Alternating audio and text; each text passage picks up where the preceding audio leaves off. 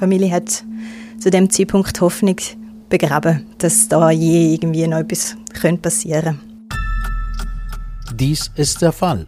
Ein Podcast vom Beobachter. Mein Name ist Erik Fackung. Unser heutiger Fall betrifft einen Zonenplan und einen Fehler, der für Wirbel sorgt.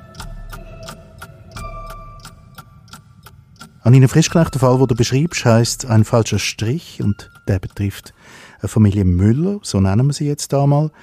Und die Familie Müller, die hat im Tessin ein Haus am Lago Maggiore auf einem Grundstück. Wer sind jetzt die Müllers? In meiner Geschichte heißen es Peter, Stefan und Ruth Müller. Sind, äh, es ist ein Geschwisterte, mhm. ein Geschwisterte-Trio. Ähm, Im richtigen Leben heißen es Walter, Philipp und Eva Hauser. Okay. Und sie haben sich jetzt entschieden, dass sie eigentlich die Geschichte gerne würden mit ihrem richtigen Namen erzählen. Also nicht wie im Artikel, wo du sie Müller genannt hast? Genau. Mhm. Und jetzt, äh, woher kommen denn die, die Müllers Hausers? Die äh, ist eine Familie aus dem Limmatal, genau. Und ähm, die Eltern haben, wo die Kinder in der Primarschule waren, Teenager waren, sich ein Ferienhaus am Lago Maggiore gekauft. Und ähm, ich glaube, das war gerade auch so zu der Zeit, wo das Limmatal nicht mehr so romantisch war wie auch schon. Es hat mega viel Autobahn neben ihrem Haus und das Häuschen am Lago Maggiore mit einem grossen Grundstück, viel Kastanienbäume, war wie so der Ort gewesen, wo sich glaube die ganze Familie angefangen hat, mehr daheim fühlen als im Limmatal. Also nicht nur das Feriendomizil, vielleicht sogar noch ein bisschen mehr? Nein, sie sind wirklich jedes Wochenende dort gewesen. Ich glaube, sie haben viel Geburtstag dort gefeiert. Sie haben dann auch sich dort verliebt, dort mehr oder weniger auch ihre Familie gegründet. Also mittlerweile ist die Familie eine ganze Sippe mit Enkel und äh, ich glaube, das Leben von der ganzen Familie spielt sich eigentlich dort ab. Mhm. Und was ist jetzt das für ein Grundstück, wo Sie da, wo Sie da das Haus haben, wo so zentral geworden ist für die Familiengeschichte? Ähm, das ist in einem kleinen Dörfli über dem Lago Maggiore, sind 2300 Quadratmeter, also ein recht großes Grundstück mit einem alten Häusli, wo schon bestanden hat, äh, wo die Familie eigentlich das Grundstück äh, erworben hat. Und das ist wirklich ein kleines Häusli mit vier Zimmern und äh, relativ knapp, aber ein sehr romantisches, schönes Grundstück, ja, wo, wo theoretisch ein schöner Boden war für grosse Pläne, wo die ganze Sippe hat. Hast du es selber gesehen dann? Ja, ich war vor Ort. Mhm. Es ist wirklich schön. Okay. Gut, jetzt hören wir mal auf Träumen. Kommen wir noch auf äh, die Geschichte von diesen Hausers zurück. Mittlerweile die ältere Generation, die das Haus gekauft hat, ähm, die ist vermutlich nicht mehr am Leben, aber die drei Geschwister, die haben jetzt das Grundstück geerbt. Was hatten die vor damit? Genau, die haben eigentlich vor, um nach der Pension das dritte dort zu wohnen. Und einen Ort haben, wo wirklich die ganze Sippe auch Platz findet. Weil, so wie es jetzt ist, haben, wenn die Enkel alle vor Ort waren, haben sie Matratzen rausgeschleppt auf eine grosse überdachte Veranda und haben dann einfach die Siebte in einer Reihe auf der Terrasse geschlafen, was auch sehr romantisch ist. Aber wahrscheinlich nicht für die Zukunft äh, viel ja, viel länger kann weitergehen wenn dann noch Enkel und Urenkel dazukommen. Und darum war eigentlich immer der Plan, um zwei Häuser auf dem grossen Grundstück weiterzubauen. Sie haben, glaube ich, auch schon einen befreundeten Architekt ähm, beauftragt, um mal erste Pläne zu machen. Ja, es war immer so ein das Ziel, gewesen, dass dann die drei Geschwister die dort drei Häuser haben, mhm. auf dem Grundstück, das ihnen die Eltern vererbt haben. Das Grundstück war also gross genug für drei Häuser genau. und dann passiert aber etwas mit dem Zonenplan. Was denn genau? Es ist zu grossen Umzonungen gekommen und ähm, da hat die Familie Hauser natürlich mitbekommen, weil hat wahrscheinlich die ganze Schweiz mitbekommen und hat sich natürlich auch dementsprechend informiert, ob eventuell ihr Grundstück auch davon betroffen ist. Mhm. Haben, äh, ein paar Mal sind sie bei der Gemeinde vorbeigegangen und haben äh, geschaut, was geplant ist, aber haben quasi eigentlich können aufschnaufen, weil auf den ganzen Plänen und den Richtplänen, die die Gemeinde hatte, ist ihr Grundstück immer weiterhin in der der Bauzone eingeplant gewesen und darum ja, haben sie sorglos weitergelebt, bis dann leider ein bisschen spät 2014 bei den Steuern gemerkt haben, dass irgendwie weniger zahlen müssen. Mhm. Und ähm, haben dann, dann die Schlussfolgerung gemacht, dass weniger müssen zahlen weil sie nicht mehr ihre 2300 Quadratmeter Grundstück nicht mehr als Bauland ähm, versteuern, sondern neu als Landwirtschaftsland. Und dann haben sie eigentlich gerade gewusst, dass ihre Pläne mit diesen drei Erweiterungshäusern gestorben ist. Das ist jetzt 2014 und das ist mir, also eigentlich, ich glaube, das erste Mal, dass mir ein Fall begegnet, wo jemand wegen weniger Steuern dann irgendwie stutzig wird. Wann hat denn das Ganze angefangen eigentlich, die Geschichte um, um das Grundstück? Also ich glaube, das Entscheidende ist 2011 passiert, wo man das Grundstück ausgezont hat. Es hat sich ein bisschen abgelandet, eben mit den grossen Umzonungen, die in der ganzen Schweiz passiert sind. Wir haben 2007, ähm, eben darum sind sie 2007 eigentlich geschaut, aber bis 2011 2011 oder eigentlich bis 2014 haben sie sich, im, wie sagt man, haben sie keine große Veränderung für sich gespürt, aber der entscheidende Punkt im, im Schicksal von dem Grundstück ist eigentlich wirklich 2011, wo die Gemeinde äh, das Grundstück als Landwirtschaftszone eingetragen hat. Und Konsequenzen für Ihre Pläne? Also die Baupläne, die Sie haben für das Grundstück? Die ist wirklich, ähm, die Häuser, die sie wollen bauen ist, ist, ähm, die sind gestorben. Ja, die können sie nicht mehr verwirklichen, weil, man, weil Landwirtschaftsland eigentlich muss brach liegen. Also dort darf man keine neuen Häuser drauf bauen. Und haben Sie sich irgendwie gewehrt, die Hausers, gegen den Entscheid von der Gemeinde?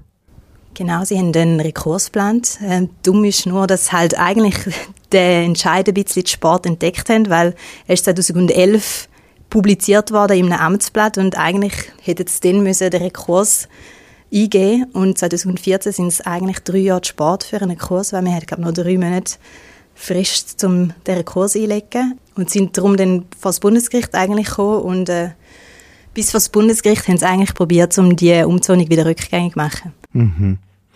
Passiert ist es nicht, aber mit was für Argumenten haben Sie dann operiert, die Hausers? Auch vom Bundesgericht? Sie haben sich extra ein Gutachten erstellen lassen von einem Professor für Raumentwicklung und der hat eigentlich gesagt, dass die Umzonung extrem willkürlich war und dass eigentlich extrem viel Beleg dafür hat, dass es wahrscheinlich ein Planungszeichnungsfehler war.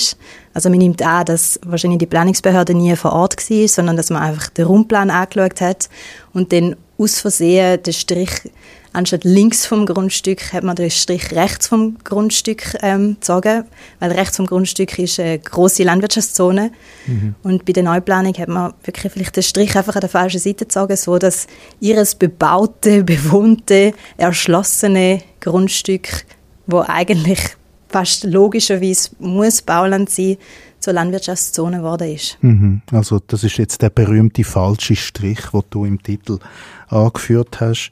Also man vermutet jetzt einen Planungszeichnungsfehler, trotzdem das Bundesgericht entscheidet gegen Hausers. Mit was für Begründung? Einfach wegen dem Formfehler, dass sie irgendwie zu spät reklamiert haben, oder? Genau. Es ist wirklich so, dass äh, das Bundesgericht inhaltlich ähm, gar nicht groß darauf eingegangen ist, was das da passiert ist, sondern sie haben einfach gesagt, der Rekurs ist mit drei Jahren Verspätung gekommen und äh, darum entscheidet sie so wie alle Gerichte vorher auch, was heißt, dass ähm, die Umzonung eigentlich rechtmäßig ist. Und damit ist es, ja, ein bisschen gegessen gewesen und die Familie hat zu dem Zeitpunkt Hoffnung begraben, dass da je irgendwie noch etwas passieren könnte. Katharina Sigrist vom juristischen Beratungsdienst vom Beobachter es ist natürlich in der Hoheit von einer Gemeinde umzuzonen, also jetzt irgendwie eine Landwirtschaftszone in eine Bauzone zu verwandeln und umgekehrt. Das ist jetzt da passiert und man vermutet irgendwie einen, einen, einen falschen Strich auf einem Zonenplan. Aber ähm, Hausers haben natürlich auch gesagt, sie seien äh, nicht informiert worden. Also man wüsste jetzt im Amtsblatt ist es mal veröffentlicht worden. Aber eine Veröffentlichung im Amtsblatt hat so eine Familie, die so ein Bauland hat, nicht auch Anrecht auf ein bisschen mehr Information? Das heißt irgendwie einen Brief oder etwas? Hm, es kommt darauf an, auf die gesetzliche Grundlage. Also ich habe mich da jetzt nicht ins Designer Bau- und Planungsrecht eingelesen, aber es ist durchaus üblich, dass eine Publikation im Amtsblatt eben langt, für so eine Frist auszulösen. Und die muss dann halt gewahrt werden, sonst kann man da nicht weitermachen. Also einfach selber die Schuld, in anderen Worten? Selber schuld, ja. Dass so man das Amtsblatt nicht zu seinen Lieblektüren gehört? Das ist so, ja, könnte man wirklich so sagen, ja. Man hat da eine gewisse Eigenverantwortung, auch wenn das häufig ja fast ein bisschen illusorisch ist. Eben, der Rekurs verpasst, wenn man drei Jahre später etwas gemerkt hat, nämlich, dass ein Strich vielleicht auf der falschen Seite von dem, von dem Terrain liegt. Ähm, jetzt, nach dem Bundesgericht, gibt es eine andere Möglichkeit, oder ist es jetzt einfach hoffnungslos für die Hausers? Also, die Auseinandersetzung oder die Frage, das ist sicher hoffnungslos. Also, Bundesgericht ist die letzte Instanz. Soviel ich weiß, haben die Hausers dann aber noch einen anderen Weg eingeschlagen, den von der Entschädigungsklage, oder? Genau, ähm, sie haben dann ähm, nach drei Jahren eigentlich, wo sie die Hoffnung begraben haben, sind von ihren Kind dazu ermuntert worden, um es vielleicht trotzdem noch auf einen anderen Weg zu probieren und nämlich, dass sie halt für die Auszonung und für den Werteverlust, weil Landwirtschaftsland ist viel weniger wert als ein Bauland und für das Bauland haben sie eigentlich fast 50 Jahre Baulandsteuer gezahlt, dass sie halt für den Werteverlust entschädigt werden. Und das ist jetzt der Weg, äh, wo sie probieren. Mhm. Und, und Entscheid? Ist gefallen, der ist noch nicht, der ist jetzt noch offen. Aber vielleicht kann ich noch mal schnell zurückkommen zu dem Entscheid vom, vom Bundesgericht. Also im Kanton Tessin ist wirklich eigentlich geregelt, dass du sollst informiert werden, dass Besitzer persönlich informiert werden. Also es gibt eine klare klare äh, Verordnung im, im Tessiner Raumplanungsgesetz, mhm. also wo auch die Anwälte wiederholt darauf hingewiesen haben und warum das Bundesgericht so entschieden hat, wie es entschieden hat, ist niemandem so richtig bewusst. Mhm. Was auch so ein bisschen dazu geführt hat, dass eigentlich Familienhauser so ein bisschen, ja, der, der Glaube an die Rechtssicherheit in der Schweiz ziemlich verloren hat. Eben überall abblitzt und trotzdem hat man das Gefühl, die Leute haben eigentlich ja recht, oder? Mit, äh, mit dem, was sie behaupten jetzt. Also du hast erwähnt, Anina, dass, dass sie einen Professor für Umentwicklung gebeten haben, durch ein Gutachten zu erstellen. Und er spricht von einem Verstoß gegen das Willkürverbot.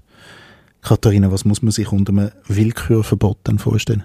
Also das Willkürverbot ist ein Grundrecht, das bei uns in der Bundesverfassung steht. Also das ist eigentlich der Anspruch von jedem und jeder, dass er von staatlichen Organen eben nicht willkürlich, sondern eben nach Treu und Glaube behandelt wird und ein Entscheid kann willkürlich sein, zum Beispiel, wenn er einfach wirklich am Sachverhalt widerspricht oder krass oder stoßend ungerecht ist. Mhm. Und in dem Fall ist er offensichtlich einfach auch nicht gewichtet worden. Er ist nicht gerichtet worden, weil die formellen Voraussetzungen nicht gegeben sind. Also man hat den Rekurs zu spät eingereicht und dann tut sich das Bundesgericht oder alle anderen Gerichte nicht mehr inhaltlich mit der Sache auseinandersetzen. Hm. Also richtige Gerichtsodyssee hat angefangen. Eben ein, ein Entscheid ist eben noch hängig mit der Entschädigungsklage, aber etwas ist mir noch aufgefallen im Artikel. Es gibt so ganz nebenbei wird erwähnt, kein Rechtsanwalt im Tessin habe den, den Fall eigentlich übernehmen wollen. Wenn man, wenn man den, gegen den Kanton prozessiere, kriege ich keinen Auftrag mehr, ist der Hausers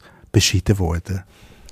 Ja, das ist wirklich so ein bisschen ihr Empfinden. Also sie haben es bei mehreren Rechtsanwälten probiert und alle haben eigentlich Interesse gehabt, ähm, am Fall und vor allem so weit, bis dann der, Fall vor Bundesgericht äh, geregelt worden ist.